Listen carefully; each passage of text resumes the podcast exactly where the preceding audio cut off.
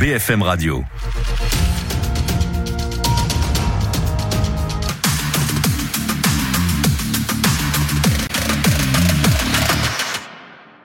Soyez les bienvenus si vous nous rejoignez à la suite d'affaires suivantes, le magazine qui décrypte chaque semaine l'actualité, police, justice. Il est surnommé le routard du crime. Francis Holm a déjà été condamné à perpétuité pour avoir tué 11 personnes, 11 meurtres barbares auxquels il va peut-être falloir en ajouter un douzième, celui de Jean-Joseph Clément. Ce réparateur de machines agricoles de 59 ans a été frappé à mort. C'était le 8 août 1989 près d'Avignon. La justice vient de décider de rouvrir le dossier et de mettre en examen Francis Holm. De nouvelles charges sont apparues qui le mettent en cause. Un tournant dans cette affaire rendu possible grâce à Christine Clément qui se bat depuis 34 ans pour savoir qui a tué son père. Elle sera notre invitée sur ce plateau dans un instant. Mais d'abord, retour sur le périple meurtrier de Francis Holm avec Elisa Drana.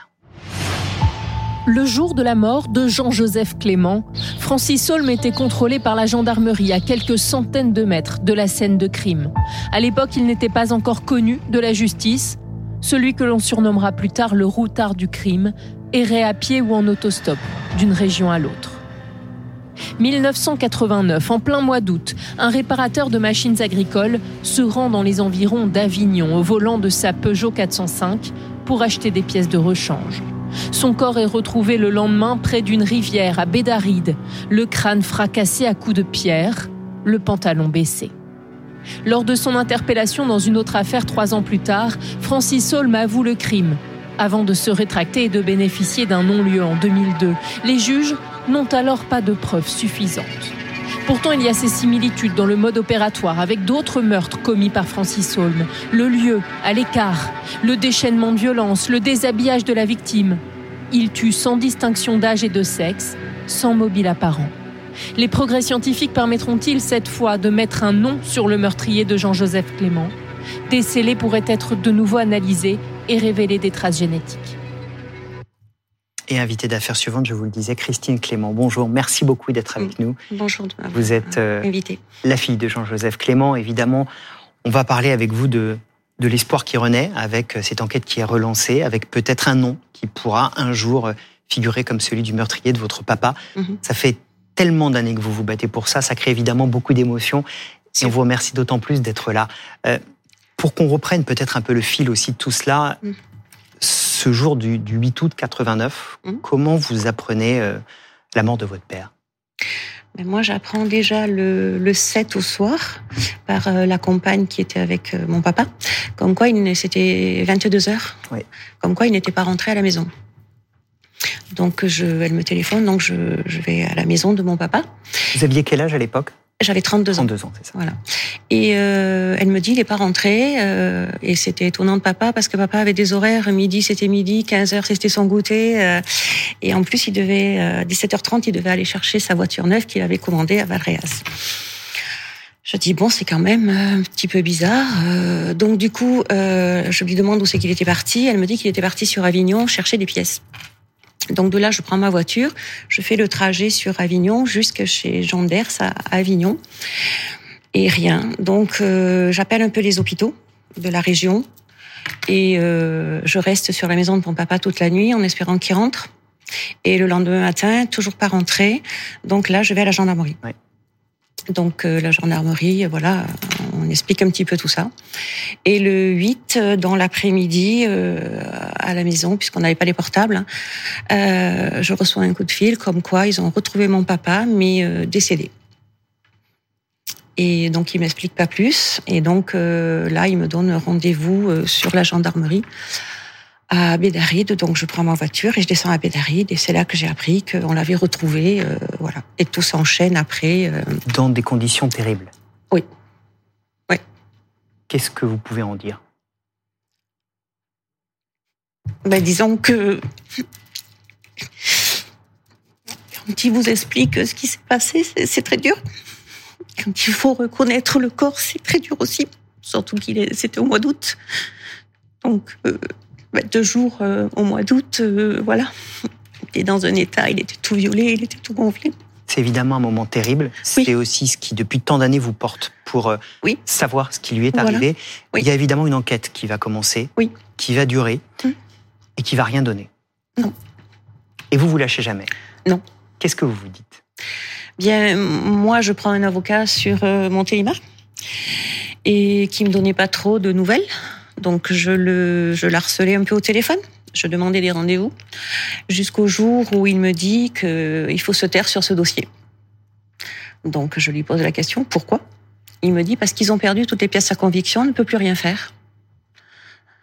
Et là, je suis restée. Euh, je suis rentrée chez moi, franchement, euh, je savais plus trop quoi faire, quoi. Les scellés de cette affaire ont été perdus. Ont été perdus. C'est complètement fou. Ah oui, là, c'est oui, il y a quand même un meurtre. Donc c'est très grave, quoi. Et euh, de là, je prends une autre avocat sur Valence. Euh, bah, qui me fait pareil, quoi, qui, me dit qu'il n'y a, plus rien à faire.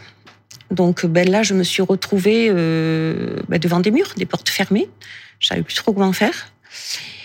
Et j'ai insisté auprès des juges, j'ai fait des courriers sur les barreaux, sur, enfin, voilà, toujours sans réponse. Et puis euh, j'ai eu la chance, euh, qui est le procès des enfants de Montigny, où je suivais donc sur sur internet et j'ai vu que le président de la cour de Metz parlait de mon papa dans dans cette affaire. Donc j'ai pris deux jours et je suis montée à, à Metz. Et de là, j'ai rencontré une journaliste, euh, Violaine Jossian, qui m'a mis en rapport avec le cabinet Seban. Et j'avoue que... Maître Didier Seban, qu'on salue évidemment pour son travail ah euh, remarquable ah dans toutes ces ah affaires. Oui, tout à fait.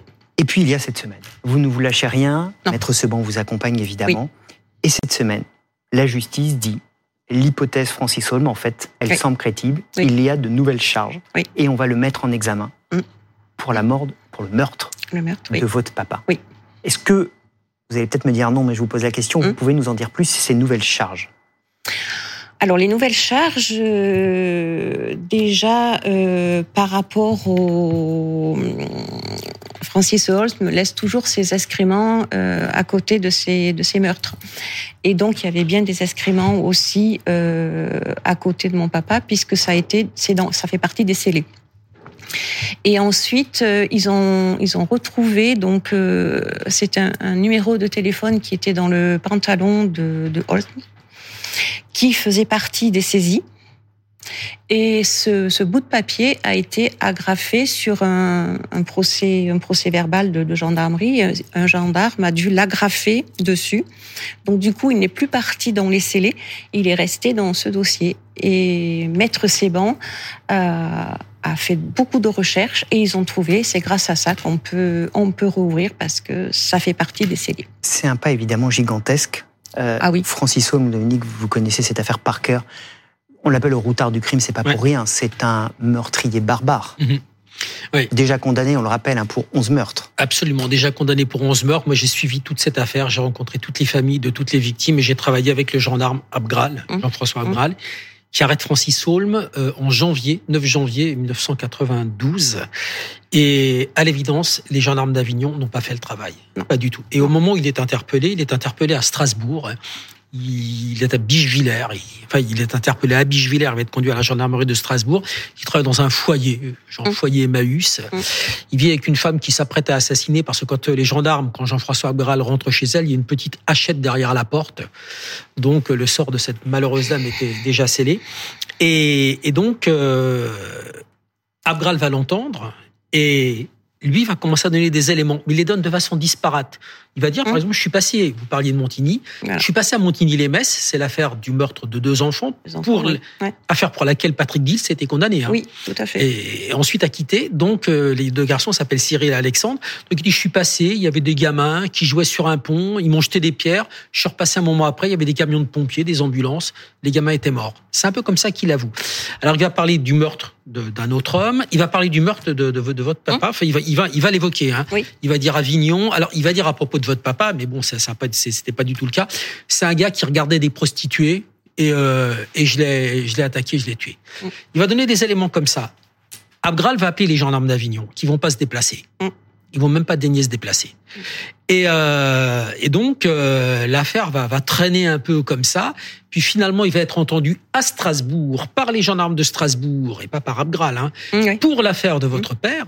Et euh, Holm va être assez assez rapidement mis en examen. il va être mis en examen, et puis il va passer aux aveux, mm. il va se rétracter, mm-hmm.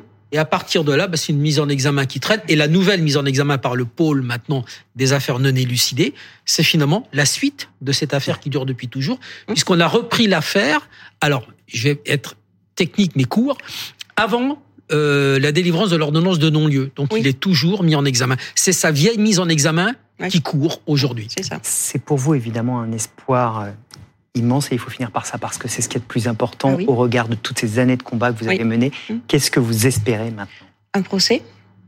Et s'il pouvait euh, dire pourquoi? Bon, je sais que pour lui, c'est quelqu'un qui est pas bien dans sa tête, qui, qui est hmm. bon. Pour moi, ça d'un côté, ça me ça me réconforte parce que bon, c'est pas quelqu'un euh, qui l'a tué. Euh, la question que je me posais depuis longtemps, quoi. Donc, euh, mais là, ce que je veux, oui, c'est un procès et s'il pouvait avouer, ça serait très bien. Merci beaucoup. Merci, Merci à vous de m'avoir venu témoigner, d'avoir rendu hommage à votre papa. On vous souhaite beaucoup de courage pour la suite, qui ne sera pas forcément toujours simple, mais on continuera à suivre cette affaire. Vous êtes toujours la bienvenue sur ce plateau. Merci beaucoup. Merci beaucoup. Sur le plateau d'affaires suivantes.